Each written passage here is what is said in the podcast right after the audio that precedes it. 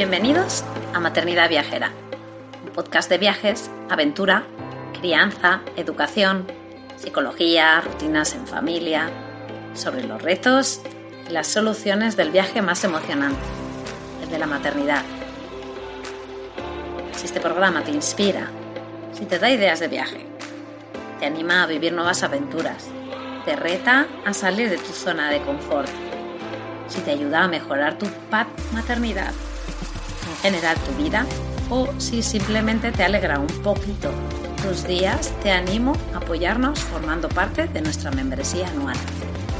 Accederás de manera inmediata a una plataforma de formación, un club de lectura, emails exclusivos con ideas, estrategias y consejos súper útiles para el día a día o descuentos en tiendas y proyectos chulis, como nuestra casita en la Sierra de Guadarrama o en nuestras sesiones de coaching familiar. Y ahora sí, vamos con el episodio de hoy.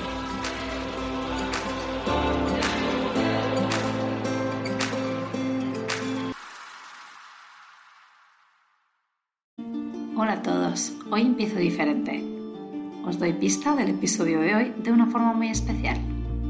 Hola Tao, ¿cómo estás? ¿Sabes lo que le iba a preguntar a mamá? Que por qué, te llamaba Tao, de dónde salía el nombre de Tao. Es que yo no lo sé. Yo explico la historia, pero tú sabes qué significa tu nombre. En Tailandia es tortuga. ¿Y, Dara qué significa? En esa tierra y hay agua que fluye. Os animamos a seguirnos en Instagram Objetivo Aire Libre donde te motivarás en nuevas aventuras diariamente. Y te animamos en especial a suscribirte a nuestra revista semanal que recibirás en tu email los lunes podrás leer nuestras novedades, noticias relacionadas con viajes y aventuras, inspiración, links al podcast de la semana, artículos nuevos en nuestra web objetivoairelibre.com, descargables, retos y mucho más. Tienes el link en las notas del programa. Y ahora sí, episodio 4, temporada 2. Bueno, Marta, vamos a empezar a hablar de vuestra vuelta al mundo, ¿no? Que por eso os llamáis los mundos, os pusiste vuestro nombre porque, porque, porque en principio es lo que queríais hacer. Eh, ¿Qué os hizo tomar la decisión de dejarlo todo, pero tan radicalmente? Me refiero, no, vamos a probar, no, no, lo dejo radicalmente y me voy, invierto dinero en el camión y invierto como para largos años, ¿no? Porque fue un proyecto de, Em, eh, al, principio al salir era de 6, ¿no? Porque queríais que cuando Tao volviese tuviese 12, ¿no? Teníais ese cálculo.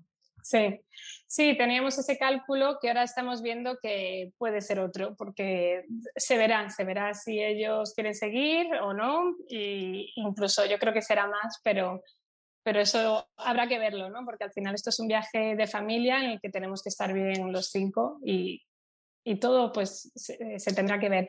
Entonces, aquí el radical de la familia es Dani, ¿no? El que decidió romper con todo. O sea, yo era la que estaba poniendo todos los días la semillita de vámonos de viaje, vámonos de viaje, vámonos de viaje, pero yo decía, bueno, un año o dos eh, y sin dejar la empresa, ¿no? Porque, bueno, en ese momento Dani tenía una empresa que iba bien y ya le había costado mucho llegar hasta ahí y no quería que, pues, tirar todo este trabajo a la basura pero Dani no tiene ningún tipo de apego y, él quería empezar algo distinto. Él tiene pues la pasión, descubrió su pasión por el mundo audiovisual y por los documentales y entonces dijo, ya está, pues nos vamos de viaje y empezamos un proyecto de cero basado en esta pasión mía y en tu y, en tu carrera también de publicidad, ¿no? Que es lo que te gusta, que te gusta comunicar, te gusta entonces vamos a hacer algo juntos. Además, siempre queríamos pues, eh, que eso, que este proyecto de tener una empresa, pues que fuera juntos, ¿no? Entonces ahí lo casamos, digamos, que nuestras tres pasiones, que eran pues la familia, eh, los viajes y, la comunicación.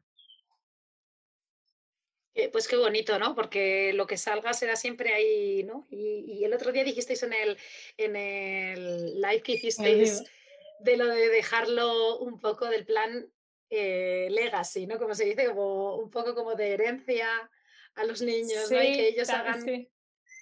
sí, eso es algo también que hemos ido descubriendo ahora a lo largo del viaje, pues que a los niños también les gusta eso, también les gusta eh, comunicar, les gusta viajar, les gusta que estemos juntos y entonces pues todo lo que estamos construyendo ahora, ese canal de YouTube de los viajes, pues quizá quien, quienes lo continúen, si ellos siguen con esas ganas, pues serán ellos, ¿no? Que es una forma también en la que ellos están eh, aprendiendo una, una, forma de vida. Sí, sí, no, una profesión total. Sí, sí. Em, eh, ¿Cómo crees que, es, que estas vivencias están cambiando y, o van a modelar a tus hijos, no me refiero cómo están a largo plazo. ¿Qué, ¿Qué, es lo que... Estos son proyectos, obviamente, que ya lo has comentado, que es proyecto familiar y, y vosotros habéis visto otras familias viajeras y vosotros habéis viajado solos. Tú ya lo has comentado en, el primer, en la primera parte, eh, estuvimos hablando de cuando tú eras pequeña y te gustaba viajar, ¿no? Entonces, ¿cómo crees o quieres que esto moldea a tus hijos, ¿no? Bueno, el cómo creo no sé porque los niños son impredecibles, ¿no? Y al final uno los educa de una manera y luego ¡pum! salen al revés. De hecho, eh, yo somos dos, mi hermano y yo, y nos llevamos muy bien, pero nada que ver el uno con el otro. y entonces hemos tenido la misma educación, hemos vivido lo mismo y en cambio, pues ya ves, cada uno tiene una vida muy diferente. Entonces, yo creo que, que no puedo creer nada porque no sé ¿no? si ellos van a, seguir queriendo viajar de mayores o van precisamente estarán cansados de viajar y lo que querrán será una vida estable. Pero lo que sí eh, sé es que esto mmm, les está dando muchas... Eh, muchas ay, tablas para, para, el futuro, o sea, les está enseñando a... Tienen mucha seguridad en sí mismos. Una, yo creo que se las ha dado el hecho de estar con nosotros, pues que eso les da mucha seguridad. Y otra también, pues el que conocen a gente muy diversa, de diferentes culturas y diferentes edades. Ellos no tienen ningún problema en hablar con alguien de 80, que de 20, que de 7, ¿no? Entonces, ellos sienten, ellos están muy seguros y creo que esta seguridad en sí mismos les va a acompañar toda la vida. Eso por un lado y luego está también el sentirse, creo yo, que, que se sentirán que pueden ir a cualquier parte y que van a poder vivir en cualquier parte del mundo, ¿no? Que si en ese momento su trabajo, no hay trabajo en España, ponte, y se tienen que ir a trabajar a no sé dónde, pues no van a sentir que es algo ajeno, sino que lo van a sentir como, ah, bueno, me voy allí, si tengo amigos allí, o si... o, o sea, no, no, van a sentir ese miedo, esa dificultad de irse a otros lugares, ¿no? Porque yo creo que van a sentir el mundo como, como su casa. Ellos ahora mismo no, no tienen esa, ese apego a una sociedad en concreto, sino que ellos, todo el mundo es, es su hogar. Y yo creo que eso uh -huh. lo van a sentir siempre. Sí, sí, la capacidad de adaptación y luego la capacidad de ver el mundo, lo que tú has dicho, como, como su propia casa, ¿no? El, el, no tener miedo, ¿no? El no tener miedo a sí. lo que está fuera de donde ellos vivan en el momento que sea. Eh, y lo voy a unir ahí con el de preocupaciones, miedos. ¿Qué, qué, qué miedos puedas tener tú como madre o, o, o vosotros dos como padres para el futuro, ¿no? Si tenéis, de... igual no tenéis ninguno. Y te lo en cuanto a ellos, mismo con la pregunta. No, no, no, no, miedo de que ellos, pues yo que sé, que no se puedan adaptar o cosas así.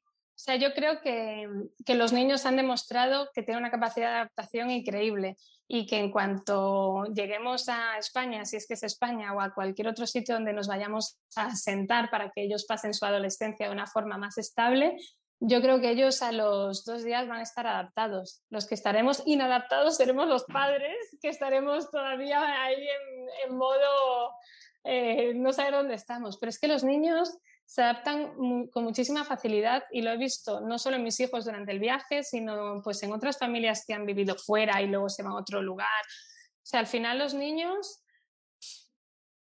incluso yo que he vivido fuera siendo adolescente, ¿no? O sea, vas, te adaptas, vuelves y allí no ha pasado nada. O sea, creo que, que ellos no van a tener ese problema. Puede ser que les cueste más eh, los estudios, por ejemplo, ¿no? Que a lo mejor no le estamos tanto, no tienen, ellos, claro, no tienen exámenes, no, la educación que les damos, pues es mucho más eh, light, más, más no, estamos, no, no, les estamos exigiendo que se pongan a estudiar y hacer unos exámenes. Y eso, claro, pues en el momento en el que tengan que hacerlo, pues puede que ahí sí les cueste. Ese es el principal miedo, ¿no? Pero a nivel adaptación en la sociedad yo creo que no. Y de hecho creo que en, que los estudios puede ser que sea un problema al principio y luego se van a adaptar.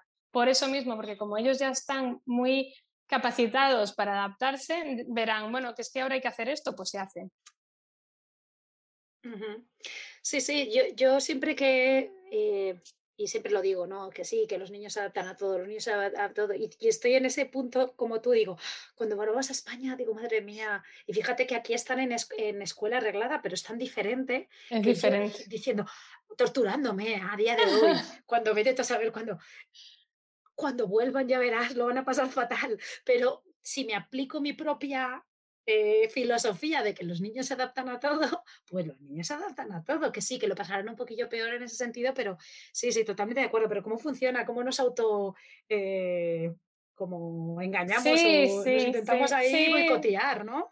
Nuestro sí, porque siempre tenemos muchos miedos y, y yo qué sé, y es que además también dices, bueno, y si al final no son buenos estudiantes, será otra cosa, porque lo que ellos han demostrado es que se pueden mover por el mundo y, y están adquiriendo unas herramientas para poderse, mm, para poder eh, pues generar sus propios empleos en el futuro. O sea, ellos están ahora mismo eh, adquiriendo muchas herramientas que no están ligadas a, bueno, es que voy a estudiar una carrera y luego voy a hacer esto. Pueden ser otras cosas.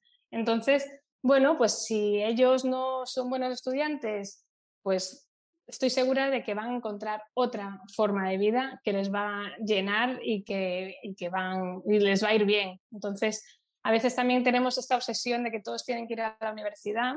Dani no fue a la universidad, estudió otras cosas y ha trabajado de todo y ha hecho, ha emprendido varias veces y le ha ido bien. Entonces, eh, sí, e incluso eh, el concepto, de, claro, yo como estoy en el mundo de la educación, el concepto ese de no, no, no existe tal como ser buen estudiante o no. En realidad no es ser buen estudiante o no, es eh, los niños que se adaptan más a ese tipo de, mm, de eh, estudios, sí, pero, no, pero, no, pero igual es que eh, al mismo niño es que no le interesa y tiene una capacidad mm, igual o mayor o menor, pero que no tiene tanto en cuenta como el ser, como el, el, el el contenido que se está trabajando o el porqué de, de hacer eso, hay gente que, es, pues, que siguen más las reglas de manera más fácilmente, ¿no? ¿no? es tanto por capacidad. Igual Tao quiere ser médico y como le gusta ser médico, aunque no le guste hacer exámenes, pues lo va a hacer porque el objetivo es ese. Igual si quiere pues estudiar peluquería, pues entonces dirá, pues estudio peluquería, ¿para qué voy a ir a la universidad? ¿no? Quizás el, el punto de vista que en ese sentido yo creo que aquí en Estados Unidos sí se es, es ser más práctico. Sí. en, Estados Unidos se, se, nota mucho eso. Se va mucho a la practicidad y ver qué es lo que el interés del niño y qué puede ser y que, le, no en España es muy distinto es como todos a, a estudiar y todos luego en masa a la universidad y, y luego muchas veces pues no sé, como salen de o salimos de la universidad muchas veces sin saber realmente trabajar. Y ya cuando empiezas a trabajar, aprendes. Entonces dices, y pues, todo lo que he estado estudiando antes, ¿de qué me ha servido? si lo estoy sí, sí, sí. ahora. Y, quizás esto es, un poco de las ramas, pero claro, también es verdad que es que el paro en España no tiene nada que ver con el paro en Estados Unidos. Entonces aquí los niños a los 16 años tienen trabajos que hay gente de 40 en España que tiene porque no, no hay otra, ¿no? Entonces eh, la posibilidad de abrir negocios y tal, eh, ya lo has dicho que Dani lo ha hecho igualmente, ¿no? Pero que aquí pues se triplican y cuatriplican las posibilidades, ¿no? Es, es mucho más así. Pero sí, sí, a mí yo totalmente de acuerdo con eso. Eh, ¿Cómo te ves en 10 años? En 10 años, pues yo creo que eh, estaremos en algún lugar, no sé dónde, pero teniendo una vida más estable, porque los niños estarán en esa época de adolescencia, así que me veo viviendo los mismos problemas que todas las mamás con sus adolescentes, que si no quiere venir a casa, que si, o sea, eh, creo que lo hemos dicho muchas veces, que la vida para nosotros, para mí, son etapas, ¿no? Entonces, yo he disfrutado en cada una de mis etapas. He tenido etapa de más estable de, en un trabajo, otra etapa de viaje, otra, bueno, ahora mismo estamos disfrutando mucho esta de viaje, pero luego sé que vendrá otra más estable para darle a los niños pues esa eh, estabilidad que el adolescente creo que, que necesita. Eso lo creo ahora, quién sabe, ¿no? Pero que creo ahora, hoy en día que necesita y entonces me veo pues viviendo esa, esa vida, ¿no? Pero eso sí que es verdad que me veo en un pueblo o en un sitio de naturaleza, o sea, me costaría mucho verme ahora mismo en una ciudad otra vez como Madrid, y mira que me encanta Madrid, pero me veo en una casita de campo, eh, en la que mis problemas con mis adolescentes los llevo con mi huerto o mis gallinas, eh, no sé, me veo más así. También me veo disfrutando más de mi tiempo libre. Me veo yendo a clases de baile, eh, me veo quedando con amigas, o sea, me veo disfrutando más eh, mi mujer, ¿no? Sí, sí, sí, sí, sí. Claro, es que 10 ya son eh, 18, 16, y 14. Y 14, nada, nada, ya está. Ya, ya, ya. ya, no querrán más que ir de vez en cuando con vosotros. Claro. Sí. Luego una pregunta, ¿nos puedes decir cuál es vuestra, aunque sé que está todo sin definir ni nada, pero para que nos hagamos una idea de, eh, sean los años que duren, porque sabemos que eh, lleváis dos años y medio en, ahora habéis entrado en Norteamérica, ¿no? Entonces, os habéis planteado que desde eh, el sur hasta, hasta Alaska iban a ser dos años, ahora al final van a ser más tiempo. Entonces, ¿cuál, cuál es vuestro mm, como futuro eh, de este viaje como tal que nos puedas decir, o más o menos, ¿no? Porque yo, Sí, no tenemos nada claro, la verdad, porque una de las cosas que aprendimos, eh, que hemos aprendido es que queremos ir más despacio, o sea, que el ritmo que llevamos ahora nos gusta más.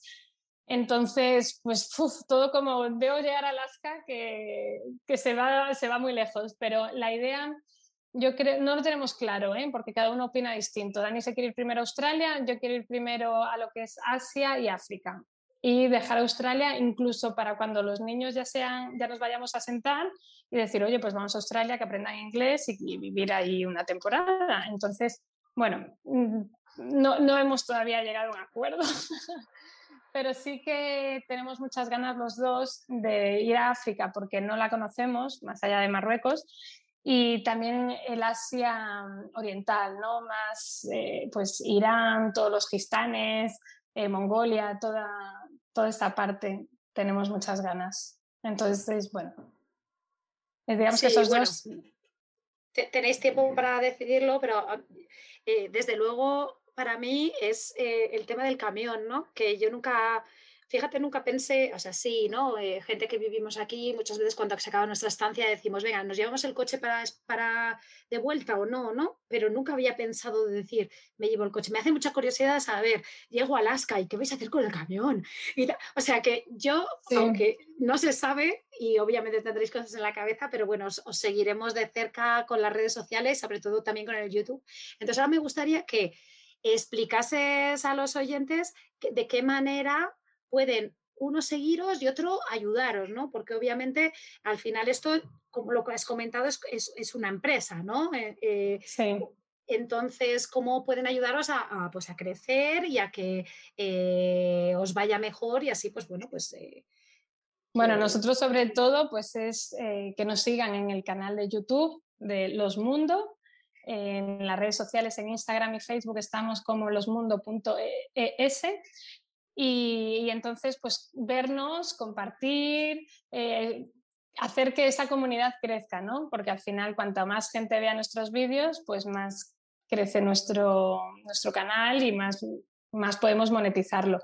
Entonces, esa es como la forma más fácil de, de, ayudarnos, ¿no? Seguirnos por ahí. Luego tenemos otras pequeñas formas que, que también pues es un paso más, si alguien quiere ayudar, pues que tenemos tienda Amazon, que quiere decir que si alguien va a comprar en Amazon sus productos y los hace a través de, nuestros, de nuestra tienda, a nosotros Amazon nos da un porcentaje y a ellos no les cobra más, o sea, es muy sencillo.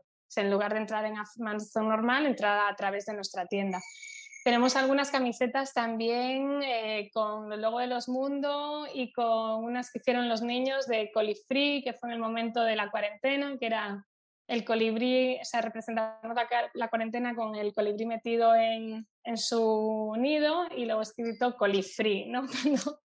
y bueno, lo hicieron Tao y Dara. Y, y, bueno, también tenemos una cuenta PayPal, ya si alguien se siente con ganas de ayudarnos y nos da una pequeña donación por ahí, eh, y bueno, y así con las afiliaciones también del seguro médico, de Chapka, ¿no? que es el seguro que nosotros llevamos y recomendamos, pues si alguien va a ir de viaje y quiere contratar con Chapka, pues si lo hace a través de nuestro link, le dan un 7% de descuento y a nosotros nos da una comisión. Entonces, esas son como las principales ayudas. Pero sobre todo, sobre todo es suscribirse al canal de Los Mundo en YouTube y compartir y ver los vídeos.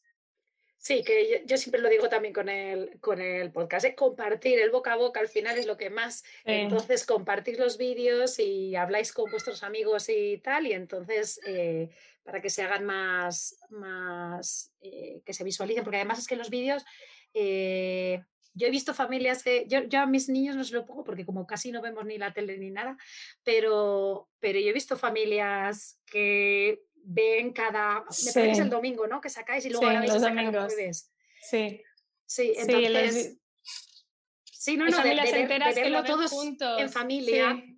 Y es muy sí, guay. a mí eso es lo, lo más guay, lo que más nos gusta cuando las familias nos dicen, es que os vemos y ves a los niños que incluso mandan audios a los nuestros y que les encanta porque, y claro, eh, muchas mamás nos dicen, es que es un canal muy educativo porque al final vuestros hijos les están enseñando a los míos pues volcanes, em, tortugas, yo qué sé, nosotros claro mostramos todo nuestro viaje de una forma muy familiar, ¿no? Eh, entonces el, el, contenido es muy familiar, ¿no? Que es educativo y entonces esto...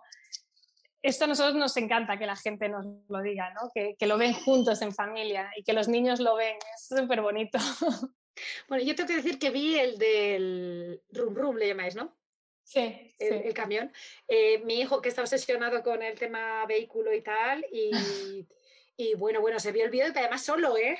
Porque a mí quizás no era... Y se vio el vídeo ahí todo solo, todo, todo diciendo... Y mira que ese es el menos familiar, ¿no? Sí, no, no, a mí déjame el, de que yo se lo explico luego a mi padre. No, no, pero que de verdad que lo hace sí, muy familiar, muy de tal, tal, sale es mogollón porque él es, eh, tiene donde habla, ¿verdad? Eh, pues sí, yo lo pondré en, las notas del programa, ¿vale? Y también lo pondré en, Facebook, en el Facebook y en el Instagram, el nuestro también lo pondré. Y luego te voy a hacer la última pregunta, te prometo, ya te dejo. Es que no quiero quedarme con las ganas de Eric, es que es más común, ¿no? Pero Tao y Dara, tengo que decir que ahora sabiendo toda la experiencia de viajes que habíais tenido antes de tener niños, de que querías tener a tu hijo en, en Bali, entonces ya como que ya le ha tenido más sentido, pero ahora si quieres nos explicas, ¿no? De dónde vienen esos nombres. Ah, vale. Pues mira, Tao, de hecho, bueno, estaba embarazada de viaje y entonces me hice la prueba de los cinco meses, ¿no? Que es en la que te dicen si es niño o niña, en Tailandia y estábamos con un amigo y andábamos pensando, ay, es niño, ¿y qué nombre niño? Porque como que de niña habían salido más, y niño, niño, ¿qué nombre ponemos? Estábamos pensando, y un amigo alemán dijo, uy, a mí el nombre que me encanta es Tao. Y a Dani se le encendieron los ojos y dijo, Dios, ¿cómo no he pensado en esto? Porque a Dani le gusta mucho la, la filosofía taoísta, ¿no? El yin y el yang, el equilibrio, y entonces fue como, wow, lo tuvo clarísimo Tao. Y yo, ¿Tao? Y yo no, yo no lo veía muy bien, o sea, era como Tao. Y como estábamos en Tailandia, Tao significa tortuga, tortuga. Y a Tao, a mi Tao, ahora le encanta eso. Pero realmente, entonces él siempre dice que su nombre significa tortuga. Pero nosotros realmente el nombre se lo pusimos por Tao del taoísmo, que es, eh, sería como el camino, el camino, pero un camino espiritual, ¿no? Eh, qué bonito. sí, es un nombre con muchísimo significado y, y bueno, pues se lo pusimos por, por eso. Yo no, en un primer momento no lo tuve tan claro, pero después ya sí. y Dara, pues Dara es hindú. Y resulta que en ese viaje en el que yo estaba embarazada de Tao, conocimos una familia eh, viajera que tenía una niña que se llamaba Dara y me encantó el nombre. Y dije, ay, si es niña, Dara. Pero claro, como luego era niño y me olvidé completamente de, de Dara. Entonces, buscando después nombres para Dara, yo ya me puse a buscar nombres hindús porque nos encanta la India. Entonces quería un nombre, un nombre hindú. Y estoy buscando y de repente me salió el de Dara y dije, ¡ay, Dara! Si lo tenía yo clarísimo. Y Dara significa eh, agua que fluye, una cascada. Pero también si lleva una tilde de estas indias como un triangulito, Dahara, digamos, eh, significa, eh, hay una diosa tierra que se llama Dara. Entonces tiene esos dos significados. Y Eric, pobrecito mío, fue por descarte. No, no llegamos a un acuerdo. y era ya el tercero y llegamos el día que nació y no tenía nombre y, y todas las enfermeras me preguntaban ¿cómo se llama? y yo, ay Dios mío, que no lo sé, que no, tiene, no tiene nombre. Y, y, entonces, bueno, ahí teníamos una lista, los que me gustaban a mí, a él no le gustaban, los que le gustaban a él, bueno, y al final Eric, y fue así, fue como, Sí, no, Eric es muy bonito, no, no, tiene por qué ser uno más bonito que el otro, pero es verdad que llama la atención. Llama la atención, sí, sí, porque los demás tienen un significado muy profundo y tenían su historia y el de Eric pues no tiene ninguna historia y todo el mundo es como, ¿Eric? Así nos ha salido, es un vikingo, es un vikingo, tenía que ser su nombre. Muy bien, pues muchas gracias, muchas gracias por esa explicación porque de verdad que es que la tenía, o tengo que preguntarse, tengo que preguntar. Bueno, Marta, hemos estado un montón de rato. Muchísimas gracias por, por contestarme a todas las preguntas y esta conversación que me lo he pasado súper bien. Eh, os seguiremos, os seguiremos durante todos estos años. Día a día, y veremos vuestros vídeos de YouTube. Sí, por favor, aunque sea dejarnos correr ahí para que nos monetice. Claro, di que sí, di que sí, di que sí. Venga. Bueno, muchas gracias, Laura. Chao. Si te ha gustado el episodio, te agradecemos que nos escribas una reseña en iVoox o en Apple Podcast y que lo compartas para poder seguir inspirando a familias con ganas de aventuras y viajes. Hasta la semana que viene.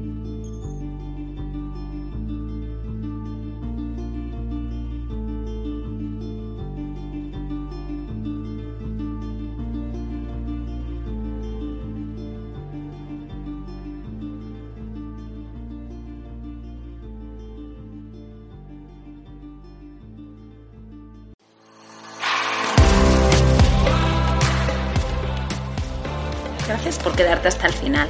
Espero que te haya gustado. Te animo a compartirlo con tus amigas o amigos y apoyarnos formando parte de nuestra membresía anual. Te espero la semana que viene.